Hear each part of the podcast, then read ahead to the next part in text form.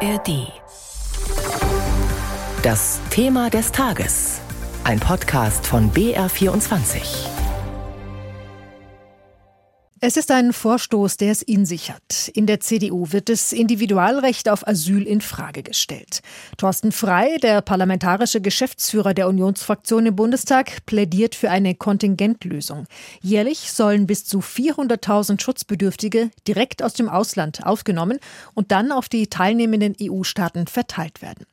Die Möglichkeit für jeden Einzelnen, einen Asylantrag auf europäischem Boden zu stellen, soll es nach Freis Vorstellung dann nicht mehr geben. Im Interview mit der Welt hat der CDU-Politiker das folgendermaßen begründet. Wir haben ein weitestgehend vergemeinschaftetes Asyl- und Migrationsrecht in Europa, das im Grunde genommen Ansprüche erhebt, dem es nicht gerecht werden kann. Und meine Forderung bezieht sich darauf, dass wir das Migrationsrecht nicht nach der Gesinnung, sondern nach der Konsequenz beurteilen. Und das bedeutet, dass wir insbesondere für die ähm, Schutzbedürftigsten, für die Ältesten, für die Krankesten, für Frauen und Kinder die geringsten Chancen auf ein Asylrecht in Deutschland und Europa ermöglichen und stattdessen eigentlich einen Wettlauf der gesündesten, der jüngsten und der am besten betuchtesten machen. Das halte ich nicht für gerecht und das halte ich auch nicht für human. Deutliche Kritik also an der aktuellen Praxis in der EU. Doch wie genau sieht die aus? Jakob Mayer aus dem ARD-Studio Brüssel fasst den Status quo in Sachen Asylrecht zusammen. Die EU-Staaten haben die Asylpraxis erst vor einem guten Monat nach jahrelangem Streit neu geregelt. Wer in der EU um Schutz bittet, hat auch weiter Anrecht auf eine individuelle Prüfung, aber die soll deutlich kürzer werden. Asylbewerber mit absehbar geringen Chancen auf Anerkennung sollen gar nicht erst in die EU kommen, sondern stattdessen beschleunigte Verfahren in Aufnahmelagern an den Außengrenzen durchlaufen. Unbegleitete Minderjährige sind davon ausgenommen. Um Länder an den EU-Außengrenzen wie Italien oder Griechenland zu entlasten, werden Asylsuchende auf die gesamte EU verteilt. Allerdings können sich Regierungen von dieser Verpflichtung freikaufen. Polen und Ungarn lehnten den Beschluss ab, sie wurden überstimmt. Jetzt muss die Regelung mit dem EU-Parlament diskutiert werden. Sie sieht außerdem vor, abgelehnte Asylbewerber schneller abzuschieben. Dazu braucht es Vereinbarungen mit den Herkunfts- und Transitländern.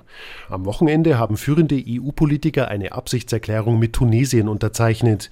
Die EU stellt dem Land Millionenhilfe in Aussicht. Im Gegenzug sollen tunesische Behörden stärker gegen Schlepper vorgehen und Flüchtlinge von der Überfahrt übers Mittelmeer abhalten. Die EU hofft auf ähnliche Vereinbarungen mit Ägypten und Marokko. Marokko. Jakob Mayer über die aktuelle Asylpraxis in der EU. Sprechen wir über den Vorstoß aus der CDU. Bei mir im Studio ist Ina Kraus aus der BR-Redaktion Politik und Hintergrund. Ina, zuerst mal, ist das Asylsystem so ungerecht und inhuman, wie Thorsten Freie sagt? Er argumentiert ja folgendermaßen. Er findet es unmenschlich und ungerecht, dass die EU, wenn überhaupt, dann ja nur denen Asyl gewährt, die es überhaupt schaffen, europäischen Boden zu betreten. Er argumentiert, es wäre doch besser, sie könnten außerhalb Europas Asylanträge stellen und man würde sie dann aufnehmen und man würde ihnen damit den gefährlichen Weg über das Mittelmeer zum Beispiel ersparen. Auch was die Frage anbelangt, ob es gerecht ist, wie in der EU mit Asylbewerbern umgegangen wird, da gibt es viel zu kritisieren. Zum Beispiel, dass ihnen in vielen EU-Ländern gar kein Recht gegeben wird, legal zu arbeiten. Aber das hat nach Ansicht seiner Kritiker nicht in erster Linie damit zu tun, dass es ein individuelles Recht auf Asyl in Europa geht. Und deshalb erntet er ja auch sehr viel Kritik an seinem Vorschlag. Und er führt ja auch nicht aus, wie es gehen soll, dass Verfolgte außerhalb der EU einen Antrag stellen, wo sie doch fluchtartig ihr Land verlassen müssen. Also was da als humanitär gedachter Vorschlag daherkommt, ist im Detail möglicherweise gar nicht so human.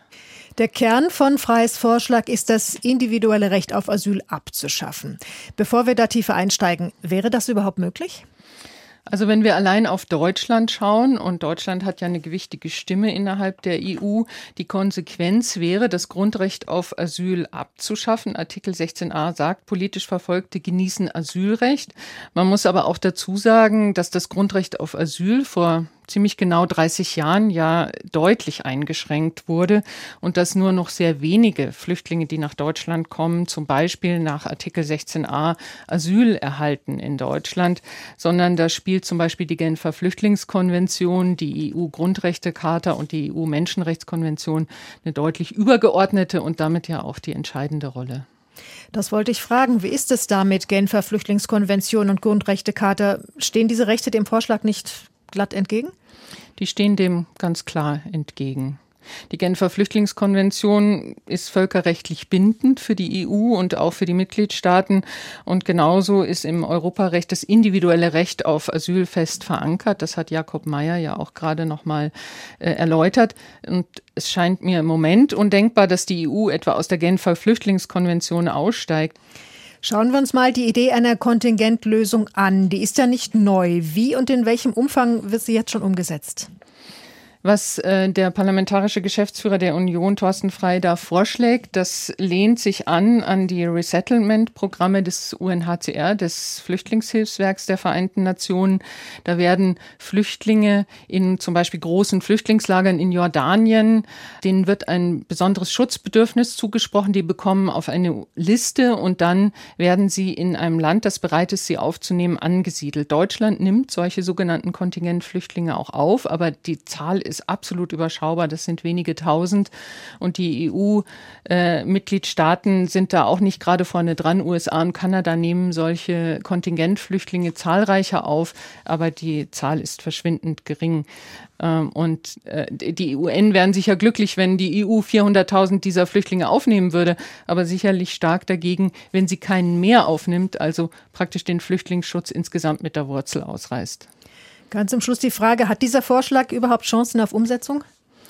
Im Moment würde ich sagen wenig. Äh, Thorsten Frei erntet ja viel Kritik für seinen Vorschlag, aber das ganze Thema ist sehr komplex und ich denke, der Haken vor allem an dem Vorschlag ist, dass Thorsten Frei vorschlägt, 400.000 Flüchtlinge nur aufzunehmen und keinen mehr. Und er bleibt die Antwort schuldig, was ist mit denen, die trotzdem versuchen, in die EU zu kommen?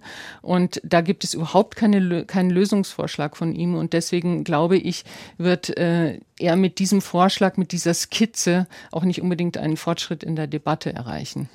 Die Einschätzung von Ina Kraus aus der BR-Redaktion Politik und Hintergrund zur Forderung aus der CDU, das individuelle Recht auf Asyl abzuschaffen und durch eine Kontingentlösung zu ersetzen. Vielen Dank.